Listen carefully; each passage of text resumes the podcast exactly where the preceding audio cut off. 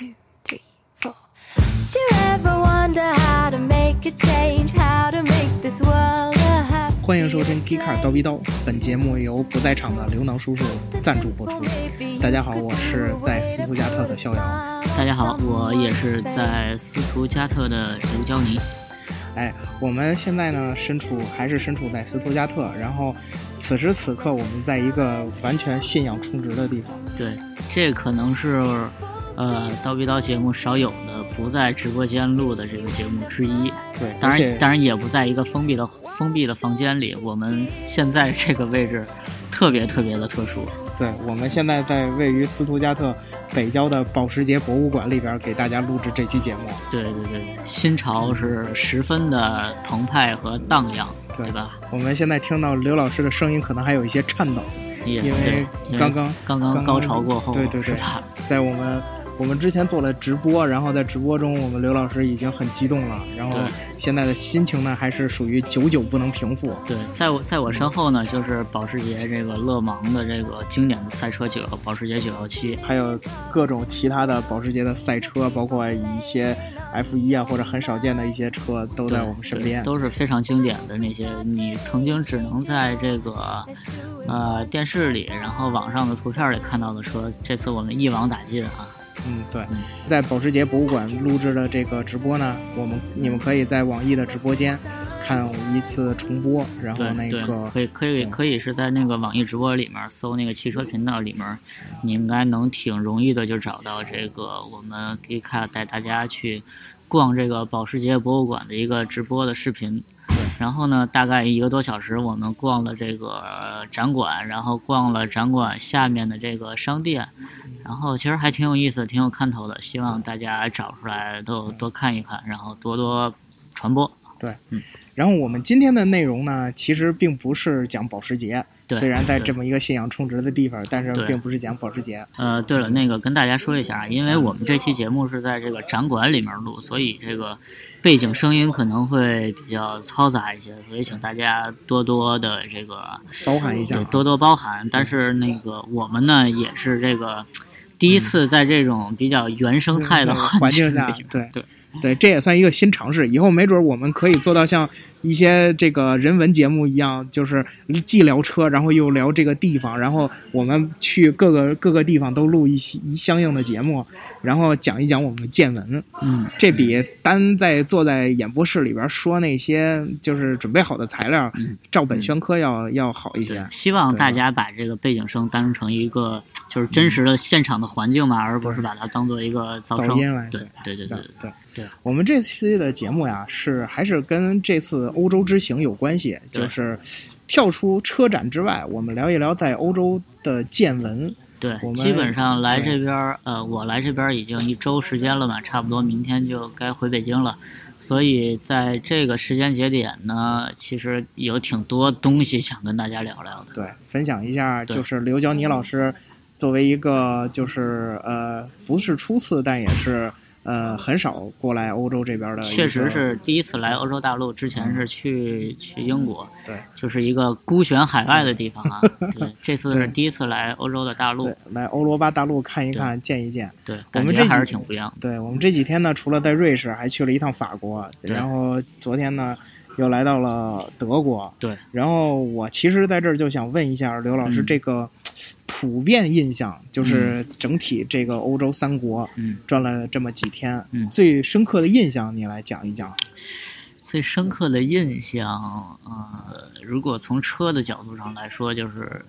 比较开眼吧。当然，这个东西就是你之前在其他人写过的什么帖子啊、游记里啊什么的，其实也都能感受到。但是，如果你不是自己亲自来这个来这片欧洲大陆，来看路上跑的车，来看大家开车的话，其实也很难有一个非常感同身受的这么一个一个印象。所以我觉得就是这次能看见这么多有意思的车，然后见了这么多平时在国内很少见的车，甚至我还满足了自己的心愿，来到了这个奔驰的博物馆和保时捷的这个博物馆来亲眼的参观一下，我觉得还挺充实的。确实是在欧洲这边吧，车文化是很根深蒂固的，而且也特别浓厚。对，具体的来说一说，你觉得就是你见到的这个瑞士的车文化呀，法国的一些车文化和德国的一些车文化，你对，嗯就是从你的观点出发，你看看你有什么可总结的没有？瑞士呢，呃，给我的感觉确实好车是不少的，然后嗯呃，大家可能法系车呀，然后这种呃其他的，比如说像德系啊这些，呃，每个国家的车没有一个非常非常，比如说像其他国家日系车占大多数，法系车占大多数，在瑞士不是，瑞士是。呃，每个品牌的车其实你都能看到，比如说像像嗯马自达像马自达对吧然后像福特野马，其实你都能在瑞士，就就我们所在的这个日内瓦的街头来说都能看到。然后可能也是因为瑞士它是一个中立国家，所以而且它也没有自己的这个民族的汽车工业，所以它对于汽车这个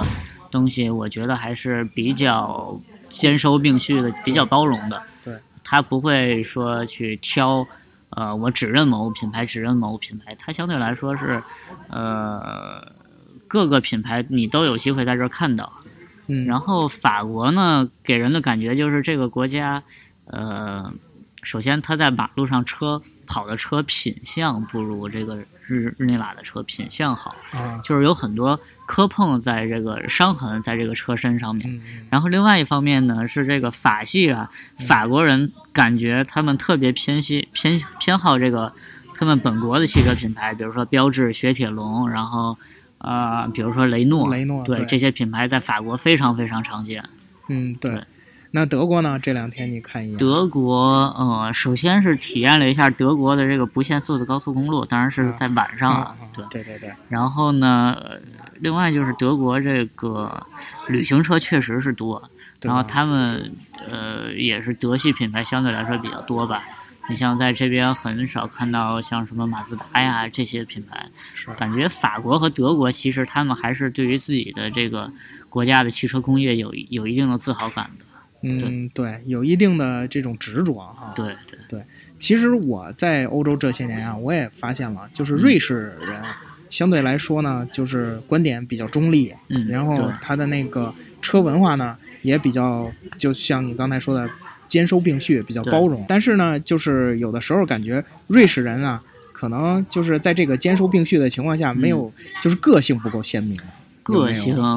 呃，确实确实是有。就比如说，呃，你在泰国的时候，发现泰国满大街的都是什么日系车；你在美国的时候，发现满大街的都是美国大皮卡。但是你在瑞士很难用一个非常鲜明的这么一个特色去去概括瑞士街头的车。对对，但是但是有一个有一个我觉得可以概括啊，就是确实是档次比较高啊。啊，对，这个也跟瑞士人的这个国民收入和那个瑞士人的那个呃福利有关系。对，瑞士确实是有钱，这个没办法。你有钱，这个这这一点呢，就可以让他有很多选择。对对对，法国人吧，就是，嗯呃，也受到这个最近的经济的不景气的影响，所以他们的车呢，呃，喜欢自己的车，一是因为民族工业，对吧？对对对二也相对来说是因为这个法国车卖的便宜，对吧？对对对然后还有就是他们品相不好，你也提到了，对，是吧？品相不好是因为这个，在法国呀，他们一般就是我听说的是，嗯。他们尤其在巴黎这样的地方比较拥挤，嗯。然后停车位特别的，就是不挤好找，来挤去，蹭来蹭去呗，所以就是蹭了也不心疼，对？所以也不修，你就你就没办法，你就只能去跟人家去挤去抢，对，所以然后就把自己的车弄得脏兮兮、乱乱糟糟的，就变成这样。然后就德国这边吧，我在这这么长时间，确实是你说的民族工业一方面，对对然后那个旅行车，对对，然后德国人呢，就是对车的这种喜欢呢，稍微有一点点的偏执，对对对，就是你他喜欢的车，他会满大街都买，然后他要是还接受不了的车，你像咱们就在瑞士就看到很多马自达对，很多日系，尤其是 Type R 有好多。对但是你在德国，你这两天你很少很少能看到日日系车。对，他们对就是日本车坐车也有一种像德国车这种，呃，相相相类似的一种情况，就是比较工匠精神呀，然后比较尤其像马自达是吧？？对，对呃，比较类似于德国车，嗯然后这样的话呢，就会德国人自己就会觉得，哎呀，我我自己车造成这样，我何必买你的呢？嗯嗯。对。说到这个在欧欧洲这边的生活啊，嗯。就是咱们这几天租车，嗯，我是之前来之前啊，其实挺想租一车的，然后后来一想，这个行程可能也没有太确定，然后这个计划呢就搁置了。那到了日内瓦之后呢，待了三天，我发现可能后面的行程会比较空，然后也想多去去其他的地方，然后就去看那个租车，国内的租车软件上面去找这个日内瓦的这个机场的租车嘛。然后呃，至于是具体哪个软件呢，咱就不提了。但是确实是比较好用的一个软件，它会把所有的这个欧洲租车网站的这个信息都都汇总到一起，相对来说呃减少了你很多的这个信息信息搜集啊，然后在不同页面之间跳转的这么一个时间的成本。那搜索完之后呢，我我是比较个人比较喜欢这个奔驰 C 级旅行版这个车嘛，然后就特别想在德国开，然后看了一下，一天大概。呃，四百出头吧，这个价格确实，说实话还挺让我意外的。是赫兹租车的这个车，一天四百出头。然后，因为我们当天是周六。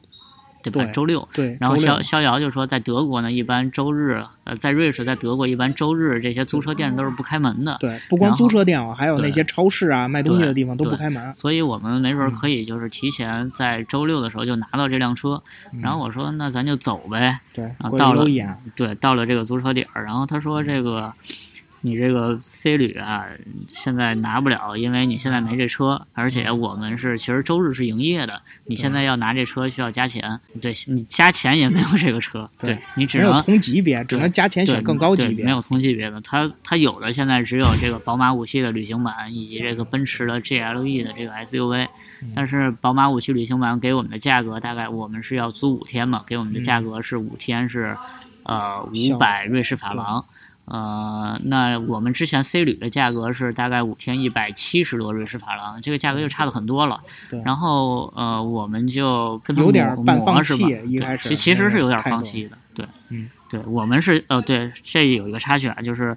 呃，需要做哪些租车的这个手续上的准备？对，在在至少在瑞士，我们就是用的这个驾照以及这个驾照的翻译件。呃，甚至连这个驾照的公证件都不需要。我之前是完全没有做任何的准备，只带了一本驾照。那他跟我说，你需要把你这驾照翻译一下。那我就去我租车的这个网站上去找这个驾照翻译的模板，弄下来之后，自己自己简单的简单的弄一下，然后就把这个翻译件又给他了。然后他非常顺利的就说：“哎，That's OK，That's OK。”就是我我拿这些证件就可以去租一辆车了。那有了这个基础之后呢？那我们就开始想这车型的问题，到底是今天去取，还是明天再等这辆 C 旅？对。那这个租车的这个小姐姐呢，其实心眼儿也比较好，可能她也是想到，如果我们明天去按这个价格去拿这 C 旅的话，可能她也没有办法保证 C 旅就能到。对，所以她就是比较倾向于让我们去拿那个她现在有的这个宝马五系旅行版。嗯。然后经过几轮这个价格的这个这个这个探探讨吧，就是讨价还价，对对对吧？当然我们也没也没有就是跟他跟他去划价，其实都是他自己说，我要不然你你用用这个价格可以可以拿到这个五系旅行。然后最后他说到了一个让我们无法拒无法拒绝的拒绝的价格，就是五天大概呃二百三十多瑞士法郎，二百三十多瑞法，这个相当于其实也是一天也就四百多人民币吧。然后我们拿。拿到这车一看，其实还挺意外的，是宝马的五系旅行版的五三零 D 这个款式，就是三点零 T 的这个柴油柴油发动机，然后基本上车内的各个配置基本上都到顶了，嗯，对应在国内的这个五三零 i 旅行版的售价大概得是七十多万了。而且我觉得这款车还不止七十多万，因为还有一些配置国内的顶配都没有。对对对，所以就是这个算是我们这个在在瑞士在欧洲这一趟的一个意外的惊喜吧。对，也算是圆了我一个在瑞士开在欧洲开旅行车的这么一个梦想。哎，对，所以以后啊，还是咱们一起出来，然后那个做采访啊，做什么的。对，然后你想想，跟德瑶老师他一天到晚弄给你弄一 大扎挂的那个那个旅行版也没有。对吧？但是但是租不着。对，但是 除去这个品牌啊这些东西，就是说，其实，在欧洲租车可能嗯呃，还是会有一些这个变通的空间和余地的。对对对对，当然，你也不能把这个当成一个强求的东西。哎，对对对，这种东西就是可遇不可求。我在德国租了好多次车了，对唯也就升过一次级，对然后还被降过级，对对吧？我曾经订过宝马三系，然后拿着一辆丰田，我那也没得可说，吧？对对所以这这些事儿啊，就是如果大家碰见了，就当旅途中的一个小惊喜；对对，没碰着呢，就是哎呀，也不要强求，对反正以后还有机会嘛，对吧？给自己留个念想，然后让正这个人品都是守恒的嘛，吧？对对对你你这次没拿着在这个方面方面占了便宜，可能你就会在其他方面吃亏，对吧？对对就比如。说我们在去德国的路上就吃到了一个罚单，对吧？说到这个高速的罚单，刘老师你来谈一下，就是你对德国这个不限速高速的看法啊？呃，这确实是大家这个嗯跑高速的这个秩序啊素质都非常好，因为这么高的车速，如果你没有一个非常良好的一个自我控制能力，以及一个呃为他人着想的这么一个心态的话，其实很容易出事故。那给我的感觉呢，可能嗯、呃咱们是在晚上开这车嘛，所以呃跑到二百三左右的时候，确实是这个有一点儿。呃，有一点儿紧张感了，但是我相信在白天视线好的时候，可能二百五啊、二百七啊，都都是都是是可以的对，都是没问题的。我们还在法国的高速公路上，真的看见雪铁龙那个那个 CV 二还是叫二 CV 那那款车，也在高速公路上跑，那车都有年头了，它对。它也敢上高速。对对对，是他们这边老车的这个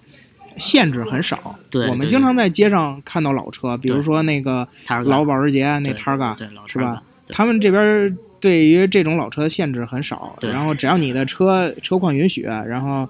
但是也需要检查，也需要也需要去那个年检。我曾经陪之前陪我一个熟人去过一、嗯做年检，他们嗯检的很细致，然后也给你各项都列出，嗯然后你把这些问题全解决了之后，你的车依然可以合法上路。嗯，这个没有咱们那种多少年强制报废啊，或者是一年多少个检啊，对没有这么没有这么严格的要求。对，但是我相信西有朝一日咱们也咱们的国家也应该会放开这些东西，对因为毕竟这是文化的一部分。对，但是你说到这个老车，其实我嗯我又想到一个问题啊，就是在这个虽然说这个德国的高速公路它不限速，但嗯是正因为不限速，所以它对这个车的性能的要求其实更高了。对所以你开一个老车在高速上跑的话，可能我觉得可能会有点吃力。当然，我觉得啊不限速不是大家都要跑那么快，对对对对，就是你看咱也有八十啊、六十啊这种这种需要限速的路段，对吧？？对然后，而且这些老车可以，你看他们都是左呃那个左右和中这三条车道三，条车道。然后你老车你跑不快，你就在最右边儿你就慢慢开呗，是吧？跑得快的在最里道揉揉揉揉揉对。但是如果你在德国想通过这个自驾出行的方式，并且让这个出行方式有一定的效率的话，其实，呃，你还是得买一个相对来说比较性能比较好一些的车。对对，而且就是我其实觉得咱们这一天这两天开的这个五系旅行，对就就感觉就相当不错。对，基本上五系旅行这个级别的五宝马五系这个级别的车，在德国这种不限速高速上，会是一个比较稳妥的选择吧。当然，如果你开个高尔夫什么的，再跑到跑到二百多公里每小时，可能、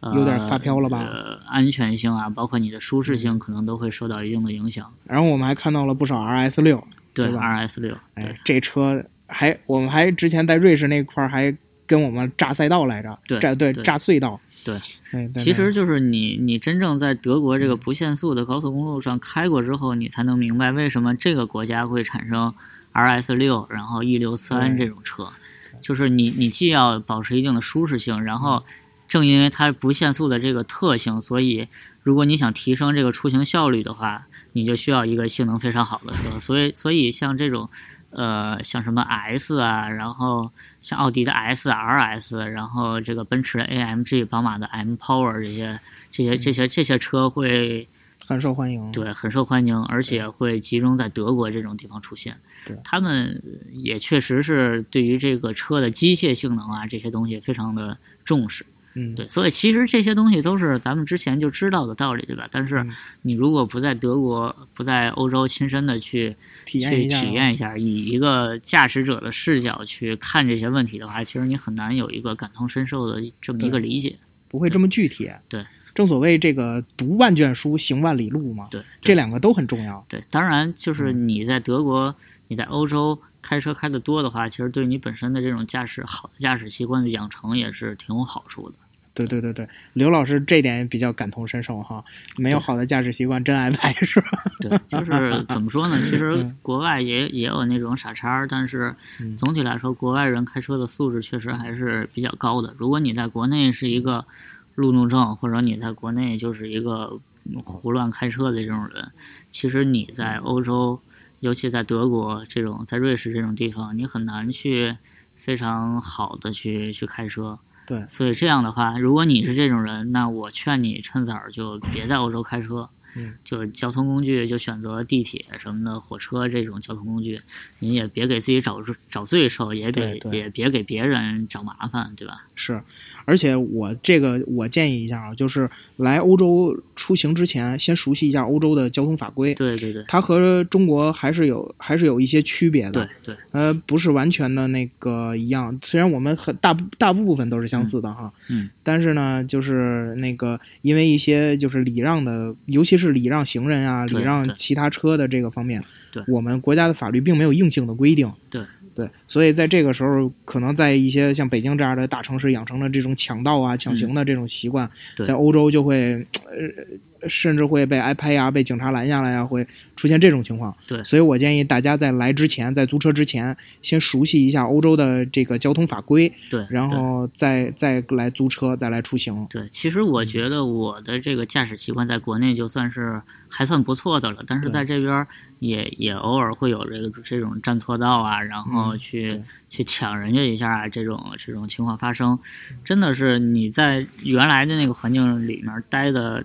时间太长了，在一个新的环境里面去开车，就很容易去。可能可能你时时的都都有这个意识，但是难免会有这么一时疏忽的情况出现。对对对，刘老师这点说的很对。你在一个就是之前我们在开车的路路上也说过，如一旦你形成了一定的习惯之后，对这个东西不太容易扳过来。对，嗯，但是心里给自己提个醒儿，然后就是多礼让行人一点儿，多礼让别的车一点儿，因为欧洲毕竟车没有像北京那么堵，我们那么多，对所以你不会耽误你太多时间。对，对吧？所以就是这样呢，还能给自己一个带来，就是与人送人玫瑰，手有余香。对对让让大家能够让大家能够就是比较轻松啊，比较愉快的在这个路上行驶，对大大家都会很高兴。对所以从怎么说呢？从这个日内瓦车展到这个我们在路上开车啊什么嗯的，其实呃很多话题都不可避免的涉及到这个汽车的文化呀，然后用车的习惯啊这些问题上面。对，呃，对于我们来说，这是一个特别好的一个学习的这么一个机会。然后呢，也希望我们的听众呢，呃，平时开车的时候多礼让一点，然后多守一点规矩。然后呢，平时呃在用车看车的时候呢，也多去了解一些这个车型背后的一些东西，而不仅仅是去做一个键盘车神。当然，如果你有条件的话，我们也真是建议你能多出来走走，去看看不同的国家的这种风土人情。尤其如果你特别喜欢车的话，来欧洲其实我觉得是特别幸福的一件事儿。因为就是欧洲这个地方虽小，嗯但是国家多，对每一个国家都有自己的一定的性格。对，然后我们这次看了瑞士，看了德国，看了法国，对，其实我们还可以再往南走，对对吧？意大利去看看意大利，去看看西班牙对是什么样的。对，但是呢，这这次由于行程时间的限制，没有行没有完成这项计划，但是以后还有机会，对吧？对而且各位小伙伴，如果要是自己想去体验一下各个国家，尤其是像比如说喜欢超跑，去趟意大利，去趟马拉内罗，嗯是吧？然后去看一看那个当地的汽车文化，会对你自己的这个爱好，对你这自己的这个就是这个梦想吧，嗯有一个具体的、具体化的这么一个东西展展现在这儿。怎么说呢？就是，呃，很多时候我们在那个在网上啊什么的，都都说觉得，哎呀，欧洲特别特别好，特别特别羡慕，特别想特别特别想去。尤其像什么纽博格林这种精神图腾、精精神神图图腾腾式的这种存在，嗯那大家觉得可能很遥远，但其实。呃，如果你真的迈出去那一步的话，我觉得其实非常容易。对，对是这边的服务呢，可能没有中国这么这么那个完善哈，啊就是互联网服务。但是呢，基本上这些东西呢，嗯那个在我们这些国内的互联网服务软件的帮助之下，嗯会很容易的实现。包括订酒店呀，或者是那个租车呀，对对来后，然后你会发现，比如说你想上纽博格林去去去开一圈儿、跑一圈儿，感受一下，嗯，曾经非常可能非常遥远，但是你真的走出这一步之后，你会发现，其实嗯梦想就在眼前，你实现梦想的这个这个这个途径也会非常短，对对对。变成了一个鸡汤节目。对呀、咱们俩今天说了半天不过，不过怎么说呢？今天啊，就是给我的感觉还真是挺鸡汤的。比如说嗯我我之前心心念念就特别想来这个奔驰博物馆，然后特别想看这个保时捷这个九幺七这车，嗯，然后就在今天就真的都实现了。就是，哎，这有没有一种就是嗯人生突然有一种升华了的感觉，对吧？呃，也不是升华嗯吧，就是我觉得升华这词儿不太确切，就是欧洲欧洲本身不大，然后你去真的去用一点时间去去去多出去看看的话，其实能开阔眼界。对，真的真的是能开开阔眼界，然后。呃，不往大的层面说吧，就是让自己可以更开心一些。我觉得这个还是挺重要的，尤其对于呃喜欢车的人来说，这嗯个你来德国呀、来意大利呀、去法国呀这些地方，其实呃还是很有收获的，能真的能让你加深对车的理解。嗯，甚至包括你去趟东欧，你都会发现不同的汽车文化。对，而且其实啊，这一趟行程来说，在花销上也不是那么其实不可接受对，其？实还好。不是特别特别的那个庞大。就比如说你拿租车这个这一点来说吧，你在国内四百一天能租什么车呀，对吧？嗯但是我在我在德国，可能我能租一个奔驰 C 级啊什么的。对，这个就是也是一种体验嘛，对吧？你在你在国内可能你开一个，你想租一个奔驰要花八九百甚至上千，那你在这边儿就用一个相对来说比较低的价格去获得了在国内不能给你的这种体验，我觉得其实也挺好的。对，反正出行一次吧，就是差不多一个半月的工资。当然，这个也不是说撺掇大家就是天天出来啊对对浪，就该赚钱的时候还是得赚钱。你不赚钱的话，你这些想买的东西怎么办啊？对吧？有这么一句话，就就是世界这么大，应该去看看。对对，当然前提是你来了，你得有这个经济基础去嗯体验当地的这些东西。对对然后对，还有就是，如果对汽车比较感兴趣呢，多听听我们节目，也能、嗯 也能给自己的那个汽车的这个、这个这个呃案例太突兀了。这个爱好呢的充实一些，然后下次再来欧洲呢，没准能。没准儿就是哎一想哎，我们这个在刀逼刀里边是不是曾经听过呀？嗯，是吧？也对对，这也算我们为各位小伙伴做的一点贡献。对对对。然后呢，我们这期聊了大概三十分钟，可能差不多了吧？我觉得。反正其实见闻嘛，也就是这几天也不会太多，对，你就跟大家分享一下。对，就其实是挺想跟大家聊聊，所以可能这期节目会是一个番外篇的形式，或者怎么怎么样，无所谓，看刘能叔叔怎么安排。对